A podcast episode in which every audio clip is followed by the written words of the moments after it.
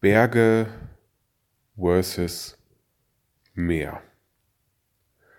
Oder Berge gegen Meer.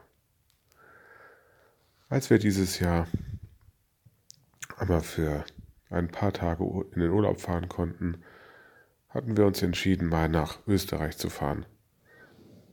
Und es war gerade der Lockdown vorbei, man konnte wieder nach Österreich fahren. Und äh, ja, kurz ein paar Wochen nachdem wir weg waren, war dann der erneute Lockdown in Österreich. Also wir hatten eine, ein sehr gutes Zeitfenster erwischt. Und da war es so, dass es halt im, in den Alpen war. Und sprich, dass sehr hohe Berge die Region, wo wir waren, umgeben hat. Und dann,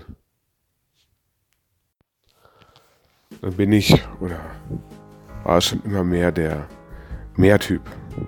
Studium in Kiel.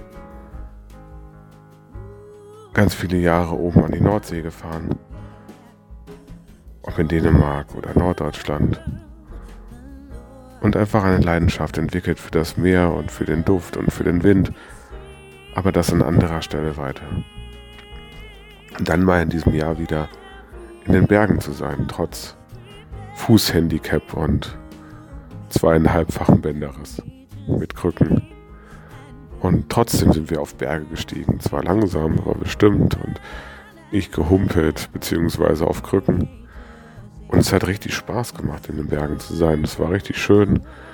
Und als ich dann oben war und mal runtergeschaut hatte, natürlich in einiger Entfernung aufgrund meiner Höhenangst, und man sich auf eine Holzbank hingelegt hatte und Zeit hatte, seinen Fuß hochzulegen und dann einfach, ja, diese Weite genossen hat und gemerkt hat, dass sich doch Meer und Berg irgendwie ähneln.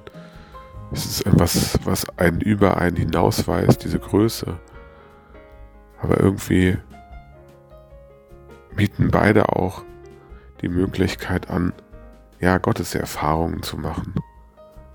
Mir geht es jedenfalls so, als ich in den Bergen war, dass ich gemerkt habe, wow, all das hat Gott gemacht. Das ist ja verrückt.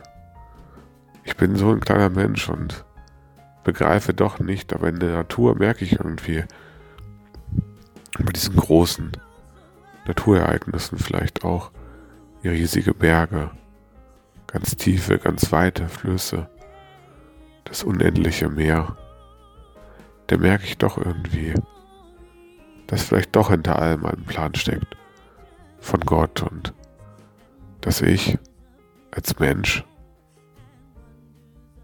hier auf dieser Erde etwas bewirken kann.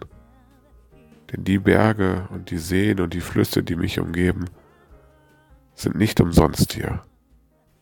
Und ich, ich bin es auch nicht.